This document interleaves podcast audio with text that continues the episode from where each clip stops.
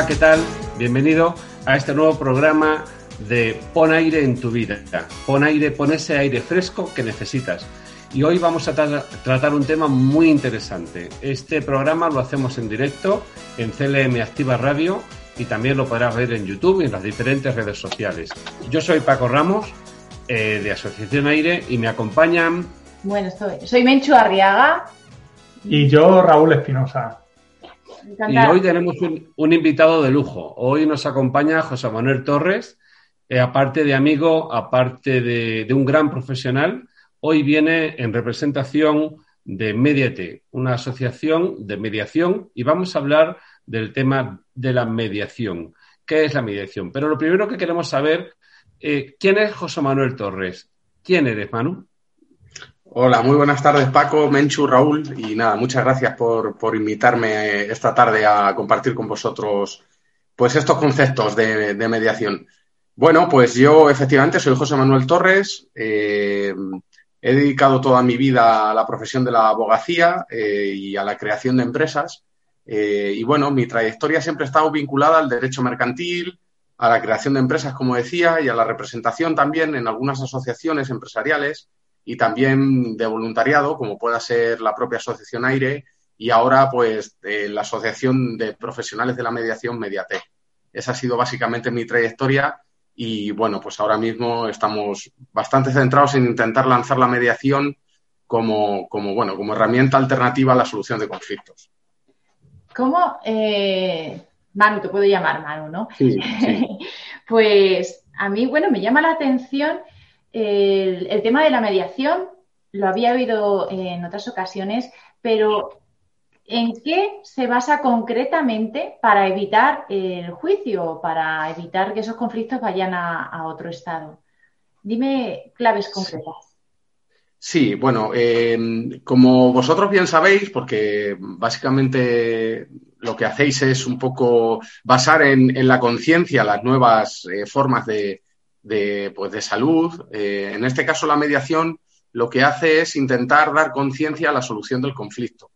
Eh, si nosotros pensamos desde el punto de vista filosófico en, en si, por ejemplo, la guerra o un homicidio puede ser una solución de un conflicto, eh, podríamos llegar a pensar que sí. Es decir, eh, el terminar con un problema por dominación o por la fuerza, o a veces incluso con violencia, podría llegarse a considerar en un extremo la solución de un conflicto. Sencillamente dominas a la otra persona y la otra persona pues se queda desvalida o sin medios y sencillamente pues el conflicto ya se ha, ya se ha, digamos, superado de alguna manera, ¿no?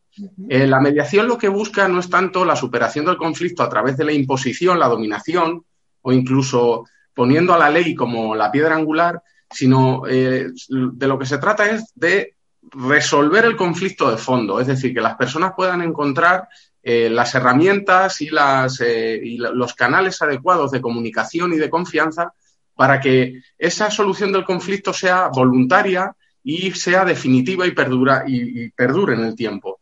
Eh, de tal forma que, bueno, pues que, la persona que es parte del conflicto también se sienta protagonista de la solución del mismo. ¿Vale? Filosóficamente esta es la idea y luego, pues si queréis, eh, os comento un poco cuáles son las, las características ¿no? de, de lo que es la mediación.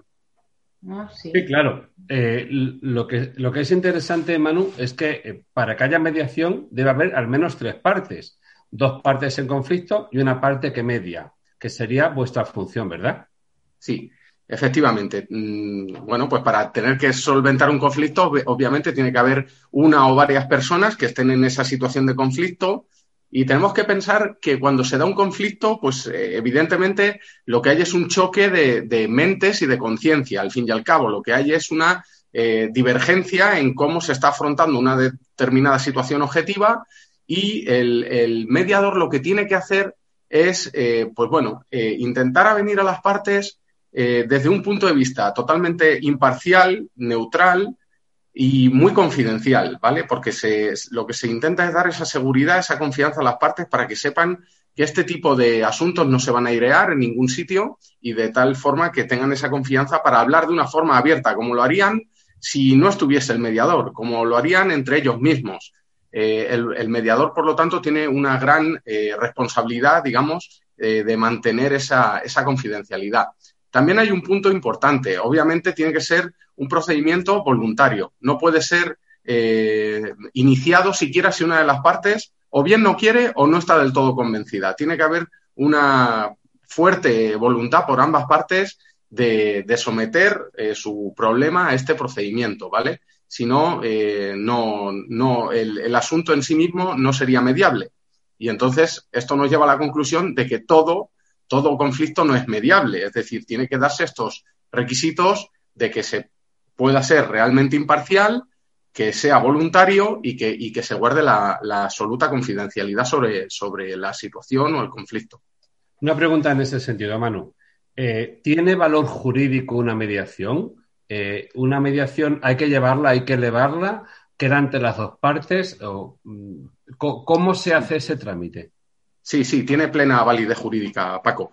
Efectivamente, un conflicto, una vez que ya se llega a una solución, digamos que se ha pasado por, por las eh, diversas sesiones de, digamos, de, comunicación, eh, las partes ya han puesto todas sus, eh, sus intenciones sobre la mesa y al final, pues, pues si, Dios quiere y hemos llegado a, la solución, efectivamente el conflicto, y en este caso ya la, solución, se redacta en un acta que sustituye a la sentencia.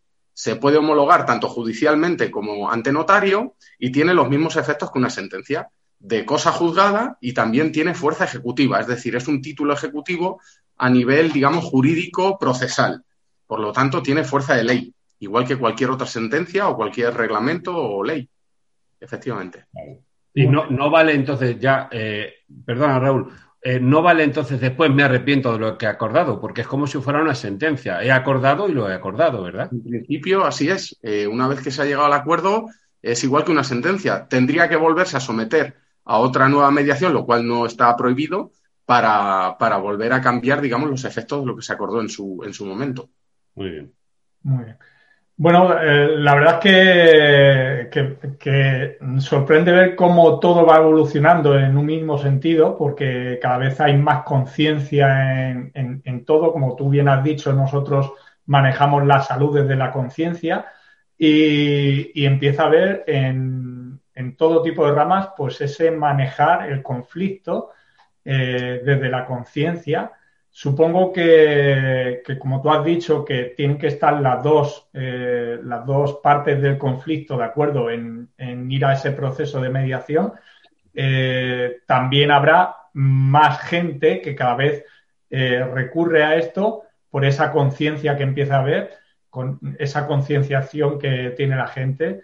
Y aún así, que me parece ya pues más que suficiente para poder hacerlo a través de esa mediación, supongo que también habrá, pues, eh, mm, ¿cómo decirlo? También económicamente saldrá eh, mejor a, las partes.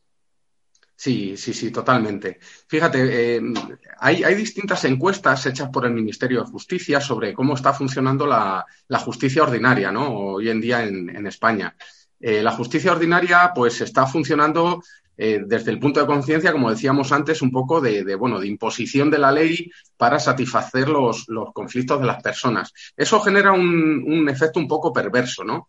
Eh, ni siquiera, eh, según las encuestas, a la mayoría de las personas que ganan una sentencia, es decir, que son favorecidos por una sentencia judicial, se considera se consideran estas personas eh, mm, debidamente satisfechas por esa sentencia, algo que nos resulta bastante curioso, ¿no? Como una persona que gana una sentencia, aún así considera que no se ha satisfecho debidamente sus intereses. Esto es porque sencillamente la ley aplica una serie de reglas que no necesariamente es lo que estaba buscando la persona al someterse a ese proceso judicial. No se le deja hablar, no se le deja exponer emocionalmente cuál es su problema, sencillamente eh, eh, se inicia un procedimiento legal que tiene unas reglas muy tasadas y que tiene unas soluciones también muy tasadas. Por lo tanto, el grado de satisfacción que ofrece la justicia es eh, deja bastante que desear. la mayoría de los asuntos, digamos, personales, civiles e incluso mercantiles. También hay que tener en cuenta que la justicia ordinaria pues entra en el doble de casos de los que el año pasado fueron capaces de resolver los jueces. Es decir, si entraron 100 demandas, los jueces solo pudieron resolver 50 de ellas. Las otras 50 quedan, digamos, un poco retrasadas a la espera de, que, bueno, en algún otro momento se puedan, se puedan resolver. Esto hace que sea, desde el punto de vista temporal, demasiado, eh, demasiado doloroso, ¿no? Demasiado eh, pesado el iniciar un proceso judicial. Y, por último, eh, estos procesos, al ser, digamos, resueltos de una forma tan, desde una mentalidad y una conciencia de conflicto, es decir, en el que uno gana y otro pierde, eh, al final rompen la relación entre las partes y no es nada aconsejable cuando se intenta pues mantener una relación que al fin y al cabo se va a tener que mantener durante el resto de la vida. Es decir, entre una pareja que, tiene, que, tienen un hijo en común, pues no es recomendable porque obviamente eh, este tipo de resoluciones de conflicto al final nos llevan a que no se puede mantener la relación de una forma fácil una vez que se ha pasado por un proceso judicial en el que uno va a ganar y desgraciadamente pues otro, otro va a perder. Esta es la diferencia a la que nos referimos en, la conciencia, ¿no? En, cómo estamos intentando dar otro, otro tipo de, soluciones, pero para ello eh, es muy importante, y, vuelvo un poquito a lo que decía Paco, que las personas tengan la madurez necesaria para iniciar este tipo de procedimientos, en los que seamos capaces de dejar el ego a un lado. Esto es muy importante porque si no dejamos el ego al lado, eh, seguramente nuestro instinto de supervivencia, nuestro orgullo, nuestro ansia de ganar y de ser mejores eh, va a impedir que podamos tener una escucha activa y podamos llegar a acuerdos con la otra persona. Por lo tanto, son eh, procesos muy recomendables para personas con un alto grado de madurez que son capaces, como decía, de dejar su ego al lado y de que, bueno, intervenga un poco más el, sentido común. Y, bueno, pues, pues solo en ese caso es recomendable, ¿verdad? Pues, eh, Jolín, me parece muy interesante y me parece una, dinámica pues eficaz y además eh, útil para, para lidiar esos problemas, esos conflictos. Y yo te quería preguntar, en este caso, ¿quién recurre a vosotros? ¿Empresas particulares antes de que se genere la denuncia o, de una manera o después, cuando ya está en proceso? Bueno, pues igual que vosotros, que os dedicáis al mundo de la salud y, de la alimentación y demás, pues como sabéis, pues nosotros estamos un poco en el mismo punto. Eh, aún, aún no hay una demanda, digamos, social suficiente como para que este tipo de, profesión, porque es una profesión al fin y al cabo, ser mediador, eh, pues, pues eh, prospere lo suficiente como para, eh, como para poder, digamos, ser un profesional totalmente independiente y, exclusivo ¿no? de esta materia. Sencillamente porque la sociedad aún pues, no se ha comunicado lo suficiente, este tipo de métodos, porque la sociedad quizá aún no ha llegado a ese grado de madurez, pero sí que es verdad que estamos avanzando de una forma a pasos agigantados. Eh, fijaos, la próxima reforma que, se plantea por parte del Ministerio de Justicia va a obligar a las partes a que, eh, con carácter previo a interponer una demanda, se eh, realice algún intento, ya sea de negociación o de mediación, o a través de un tercero que al final haría esa figura de mediación, puede ser un experto independiente, pero que de alguna forma acrediten que se ha intentado llegar a un acuerdo previo eh, por, las partes antes de iniciar esta, esta demanda judicial tradicional, ¿no? Entonces, en ese sentido, yo creo que estamos en un punto parecido. Ya, ya, todos estamos de acuerdo en que esto es necesario, ya todos somos conscientes de que es muy beneficioso, eh, pero eh, la sociedad necesita madurar un poquito más para que, para que esto sea una realidad y sea parte de nuestro, de nuestro día a día. Pues desde Asociación Aire, sin duda, queremos contribuir a esa mayor conciencia y, no cabe duda, Manu, de que eh, queremos que este programa sirva de puente y de conexión entre esas personas que están eh, con un problema familiar, que Manu puede ser una herencia, puede ser un conflicto en, el trabajo, puede ser un conflicto de pareja y, y es muy interesante. Entonces, eh, cómo pueden contactar con vosotros, cómo pueden contactar con los mediadores y para que la gente sepa, puede ser mediador cualquiera o hace falta una formación específica, hace falta ser abogado, hace falta pasar una formación.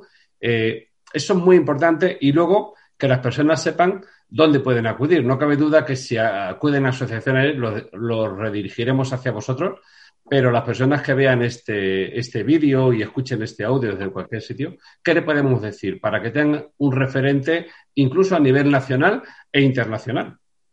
Pues muchas gracias, Paco, por hacerme ambas preguntas. Intentaré responderte a las dos. A la primera pregunta, ¿qué, qué se requiere para ser mediador? Bueno, yo voy a distinguir aquí dos cosas. Una, una la, parte formal, digamos, mm, qué, tipo de, de, mm, de, formación oficial hay que tener. Y luego ya otra parte que va un poco más allá, que me parece más interesante. La obligación, digamos, formal es eh, ser titulado superior, en todo caso. Eh, no tiene por qué ser del mundo jurídico, no tienes que ser licenciado en Derecho. Cualquier titulado superior eh, y ahí ponemos todas las carreras, un FP superior, eh, bueno, eh, cualquier tipo de máster oficial y luego mm, unos cursos, además de ese título superior, haber pasado un curso de los que establece el reglamento de la ley de mediación que, bueno, tiene unas horas determinadas, unas prácticas determinadas y cuando ya superas ese, ese curso, pues ya puedes inscribirte en el registro de mediadores previa eh, asignación de un mm, seguro de responsabilidad civil obligatoria, ¿vale? Porque, como decía antes, esto es una profesión y, por lo tanto, estamos sujetos a una responsabilidad profesional que hay que cubrir eh, en caso de que, bueno, pues por nuestra gestión pudiera devengarse alguna, alguna obligación. Pero esta es la parte formal. Una vez que estamos en el registro del Ministerio de Justicia, pues ya somos mediadores. Ya, en principio, podemos ejercer la mediación. Luego está la parte un poco de la práctica y la parte que a mí me gustaría pues eh, animar a, las personas que estén interesadas en ejercer esta profesión, ¿no?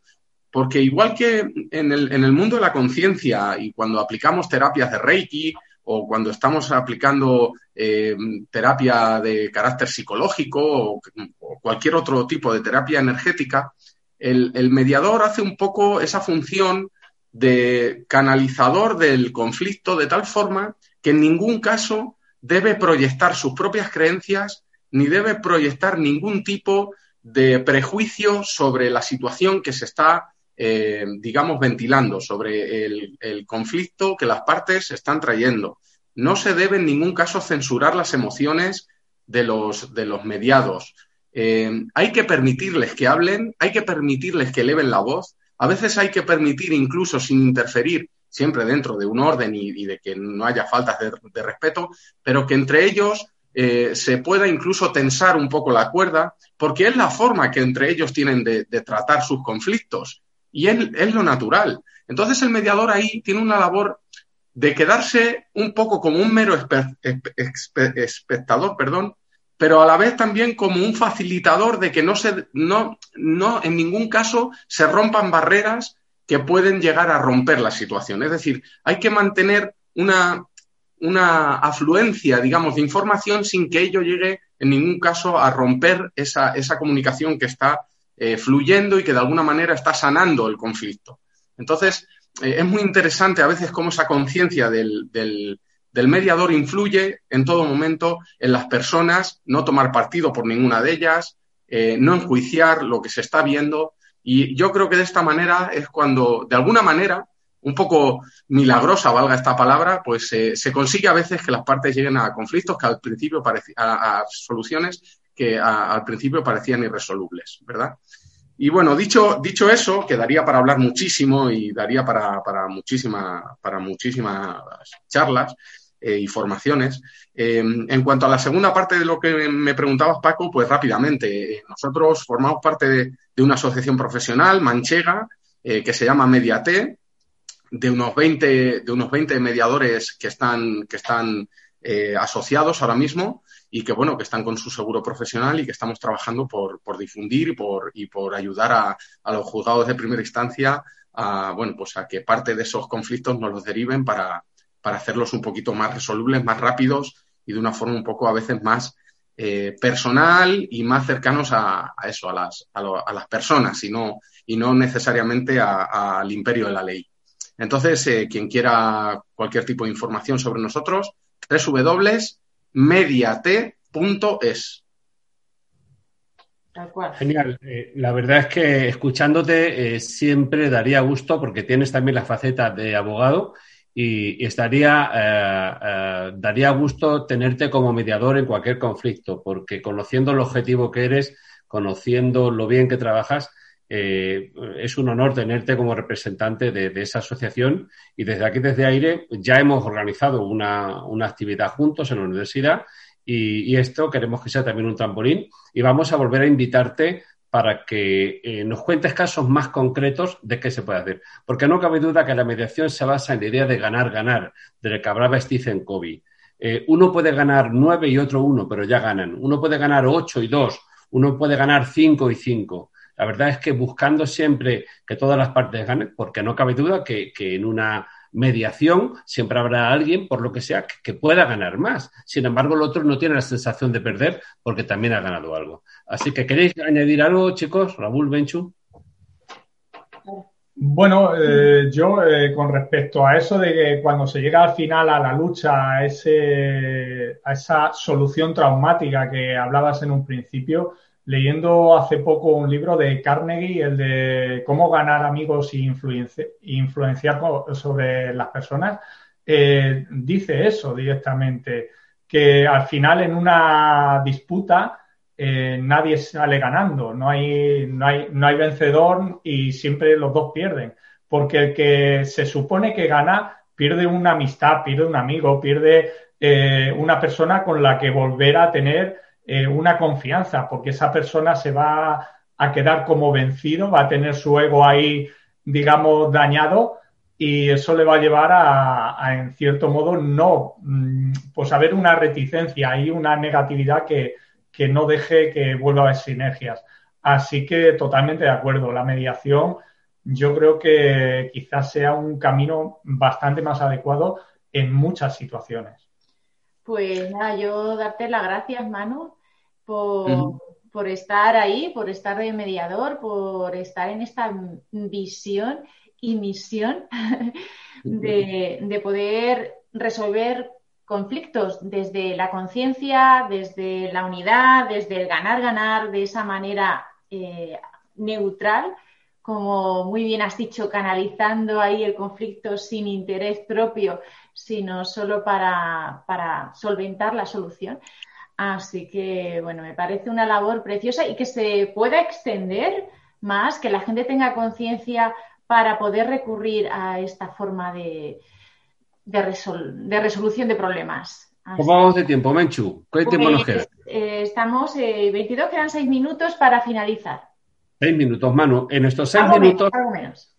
En, en, estos seis minutos, Manu, dinos eh, algunas claves que una persona que se vea en conflicto Mm, puede hacer? Porque eh, seguramente piense si está, por ejemplo, en un tema de herencia o en un tema de relación de pareja, eh, ¿qué puede hacer? Eh, porque supongo que el mediador debe ser uno solo, no va a buscar cada parte su mediador, ¿verdad? ¿Qué se puede hacer? ¿Cómo nos podemos plantear el acudir a vosotros? ¿Qué, tú, si estuvieras fuera, ¿cómo te plantearías acudir a un mediador?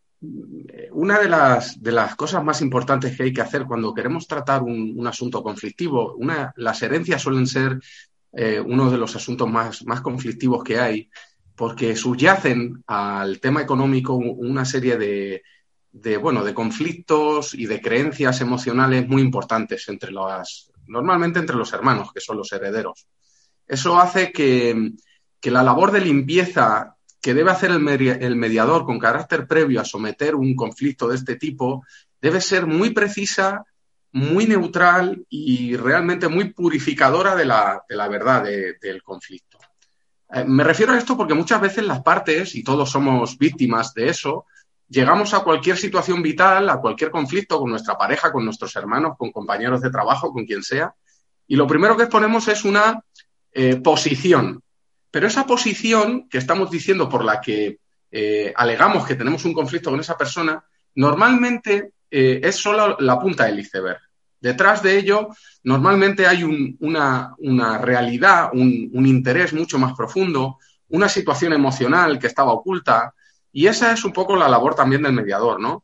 De cómo bucear en, esas, eh, en esos intereses, en esas creencias familiares, personales, en esos traumas, y cómo mm, permitir que salgan, que, afloren, sin que en ningún momento la parte se sienta mm, demasiado vulnerable o que quizá eh, se está llegando a un extremo en el que ya no es capaz de mantener la sesión de, mediación, ¿no? Pero de alguna manera sí que hay que ayudarle a que eso fluya para que al final el conflicto pueda ser resoluble, porque si nos quedamos solo en las posiciones, digamos, de fachada, no va a ser posible. Entonces, Manu, se busca un mediador, se busca un mediador para los dos, para las dos partes, no como un, abogado. para ambas partes, pero como bien te decía Paco, con la sensibilidad suficiente como para poder investigar a veces con carácter personal, es decir, no siempre se está con las dos partes. En los caucus son entrevistas personales que se hace solo con una para precisamente limpiar esto que te estaba diciendo, quizá ese, esa creencia limitante, ese factor emocional o familiar que estaba ahí oculto y que tiene que salir y que tiene que entender el mediador para poder exponer la situación de una forma adecuada, eh, no siempre se está trabajando con las dos partes a la vez, a veces se, trabaja solo con una de ellas. Y luego, otra cosa que suele ser muy importante y que no siempre respetamos es que entre las partes sean capaces de hablar y respetarse los turnos de palabra, de palabra, algo que parece muy sencillo, pero que esa escucha activa entre ellos eh, se, se, permita es un gran logro. Por ejemplo, que una, una parte sea capaz de escuchar durante cinco minutos cómo la otra le está recriminando que se ha sentido herido o que su proceder en tal situación le resultó muy ofensiva. Y, como decía, durante cinco minutos seamos capaces de escuchar sin enjuiciar y sencillamente, pues eh, haciéndonos partícipes de cómo se está sintiendo esa persona, eh, primero, no es tan fácil porque nuestro ego, nuestro orgullo, nuestras ganas de defendernos siempre van a intentar interrumpir y hacer saltar el, eh, pues, pues la situación para, para defendernos. Mm, pero si somos capaces de escucharnos durante cinco minutos, eh, fijaos que ya hemos dado un gran, un gran avance y para esto no hace falta ser mediador, lo podemos llevar en nuestra vida personal, cada vez que hay un conflicto con cualquier persona, sin intentar defendernos. Eso es muy sanador y, y yo cuando lo aplico y consigo que entre ellos hablen sin interrumpirse, la verdad es que conseguimos grandísimos avances. Entonces, bueno, herramientas hay muchas. Pues Quizá daría para otra. no quiero hacer aquí en contra de lo que estás comentando. ir cerrando, ¿verdad? el tiempo en la radio sabes que es limitado. Así que gracias por tus palabras. Me encanta cómo hablas y lo que nos transmites y ser ese mediador. Gracias. Pues muchas, gracias. a vosotros y hasta pronto. Gracias. Como veis, en aire siempre tenemos invitados de lujo. En este caso, José Manuel Torres, presidente de la Asociación Mediate. Y tenemos preparados muchos más profesionales. Hasta el próximo programa. Gracias.